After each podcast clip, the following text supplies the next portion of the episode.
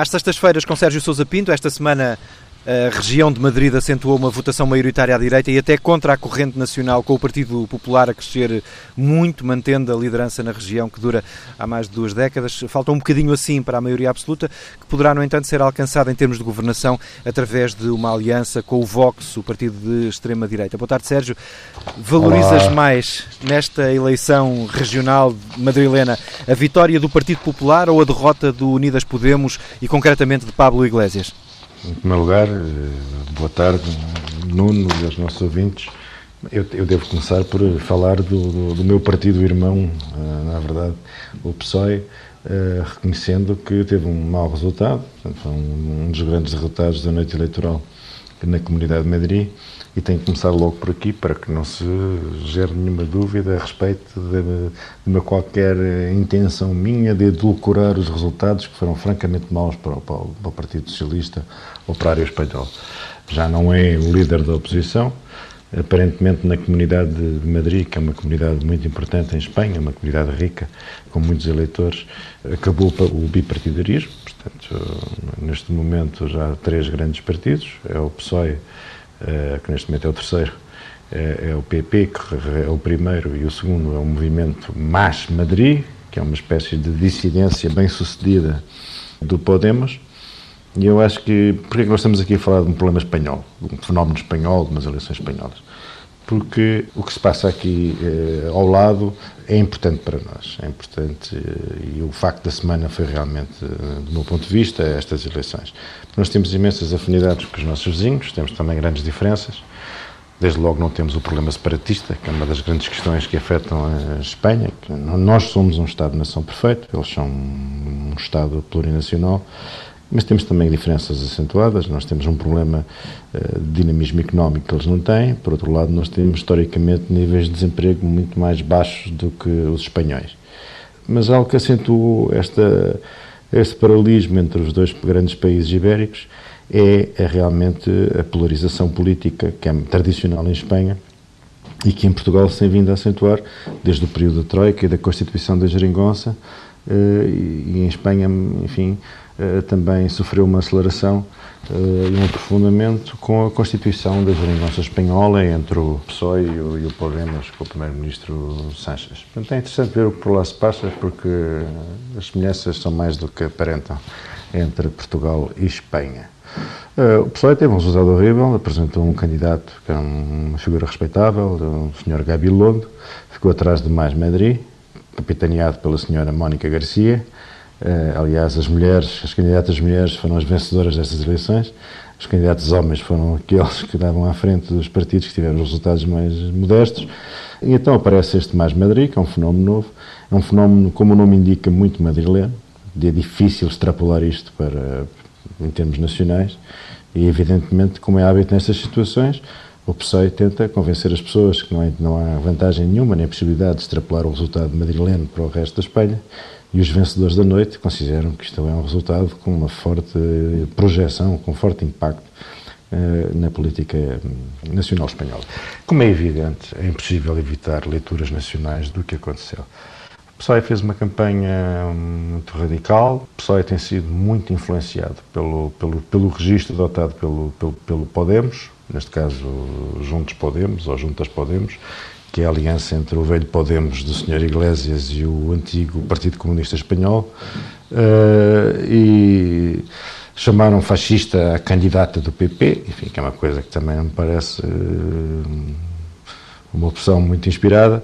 A senhora não é evidentemente fascista, nem é assim que se faz eh, política e democracia. Insultar um grande partido do governo espanhol, que é o PP, que se vai alternando com o PSOE à frente à frente dos destinos da, Moncloa. E o Mais Madrid é o grande vencedor da noite, juntamente com o PP, suplantou o PSOE, é uma coisa absolutamente extraordinária. O PSOE é uma grande instituição política espanhola, porventura o único verdadeiro partido nacional espanhol, ou seja, o único que tem força em toda a Espanha, e que em Madrid ficou, paz, ficou atrás deste fenómeno, eh, Mais Madrid.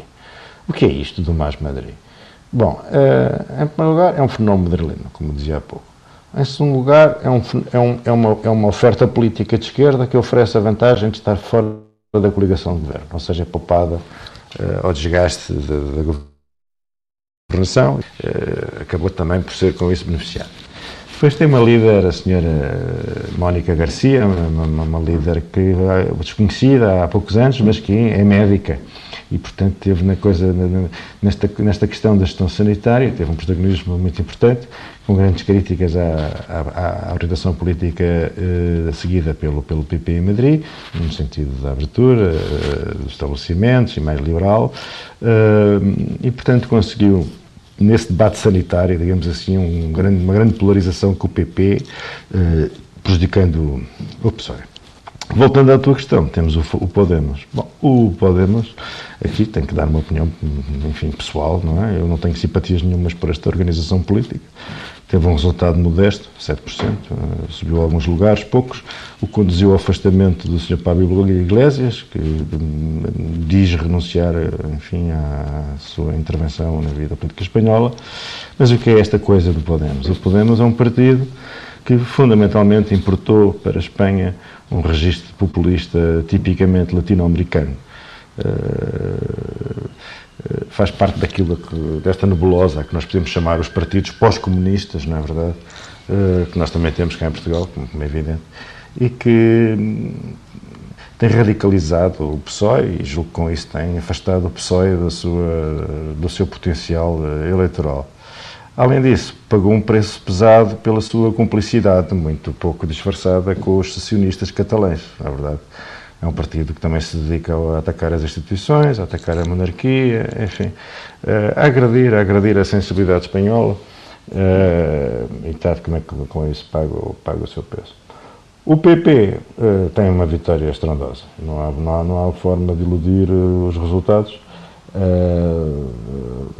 Foi um partido que uh, conseguiu acabar com os cidadãos na comunidade madrilena. Os cidadãos era uma ameaça existencial ao, ao PP. Arriscava-se a tirar o PP para as margens do sistema político, como um partido de menor-direita, mas não, em Madrid, um, um, enfim, um território político essencial. Uh, o PP consegue extinguir virtualmente os cidadãos. Uh, foi um fenómeno um bocadinho parecido com a nossa iniciativa liberal, mas com estas nuances que era fortemente contra o separatismo e, e, e contra a corrupção, e que teve aqui uma existência fugaz e agora parece estar a, declinar. O, o Cidadanos desapareceu, perdeu toda a representação. Em relação ao Vox, também é interessante, porque o Vox, o PP e o Vox não se aproximaram. Uh, o, o, o, PP, o Vox conduziu, aliás, uma campanha furiosa contra o PP. Uh, o PP largamente ignorou o Vox e, em Espanha, demonstrou que é possível o centro-direita crescer sem grandes uh, entendimentos com a direita radical. E a senhora Isabel Dias Ayuso é a grande vencedora da noite. Também convém esclarecer que o PP já governa a região de Madrid há 26 anos Portanto, é um partido muito forte é, em Madrid. Mas há vários indicadores que são profundamente inquietantes para a esquerda e profundamente inquietantes para o PSOE. Primeiro, verifica-se que a direita sobe nos bairros pobres, que é uma coisa uh, que não pode ser ignorada. A e esquerda está a perder o social?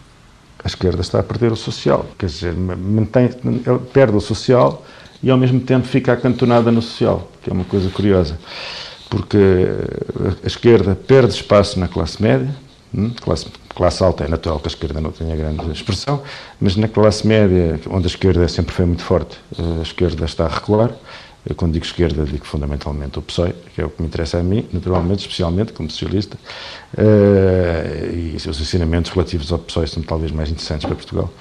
Perda, perda de terreno na classe média e confinamento nas classes pobres, onde quem está em crescimento é, em crescimento não é ligeiro ou despreciando, em grande crescimento é a direita ainda por cima numas eleições onde mais gente foi votar. Portanto, foi eleições, nestas eleições a participação eleitoral subiu muito e tudo isso é motivo de, de alguma preocupação. Depois temos o Vox. O que é que se pode dizer sobre o Vox? Em primeiro lugar, que eh, sociologicamente, e confirmou-se este fenómeno aqui na, nas eleições autonómicas madrilenas, o Vox não é um partido dos mais ricos. Hum? O Vox é uma espécie de partido dos pobres da direita. Ou seja, se o PP cresce pelas, nas classes baixas, o Vox é um partido das classes baixas. É essa a sua configuração uh, eleitoral, a sua base sociológica. Por outro lado, o Vox tinha esperanças que não se confirmaram, porque nas eleições gerais do, do, de há dois anos eles chegaram aos 18% em Madrid e agora ficaram-se por 9%. Portanto, a senhora Ayuso e o PP também estão a ser bem-sucedidos na contenção do Vox. O Vox lá vai andando, cresceu marginalmente, mas também não teve nenhum resultado do, do outro mundo. Os cidadãos é que desaparece. Pronto, 26, tinha 26 lugares, perdeu, perdeu tudo, não tem nenhum. E eu acho que estas dificuldades que está a experimentar os cidadãos fazem parte de uma coisa, de um fenómeno mais geral, que é a crise das forças moderadas, não é verdade? As forças moderadas perdem força. Há forças moderadas que se radicalizam que, ou, ou que, se, que contribuem para a polarização do sistema político.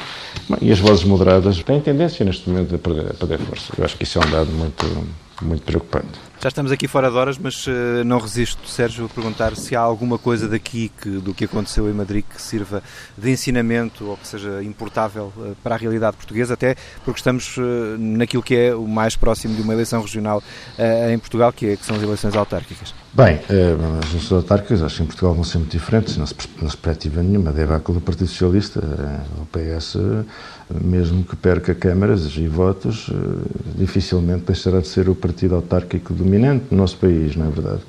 Agora, eu diria que para o Partido Socialista a lição mais importante que tem que extrair da situação espanhola é a polarização não funciona. Sociologicamente não funciona. Isto rende durante uns tempos em que existe uma enorme expectativa e esperança, mas quando as expectativas e a esperança são derrubadas pela realidade, vem um ressentimento e o PS, esta perda de força do PS espanhol nas classes médias, é uma coisa absolutamente aterradora, porque os partidos socialistas em Portugal, em Espanha, em toda a parte, nunca foram partidos de classe. Foram sempre grandes partidos transclassistas, não é verdade? E, o PS, enquanto o PP sobe extraordinariamente em todos os, os segmentos de rendimento da sociedade espanhola na comunidade madrilena, o PS é ao contrário, baixa em todos, quer nos ricos, quer nos pobres. Portanto, é sobre isto que eu acho que os meus camaradas espanhóis se deviam concentrar e nós também temos aqui, em Portugal, naturalmente, que prevenir este risco. Sérgio Sousa Pinto nos Não Alinhados, às sextas-feiras e a qualquer hora em tsf.pt e em podcast.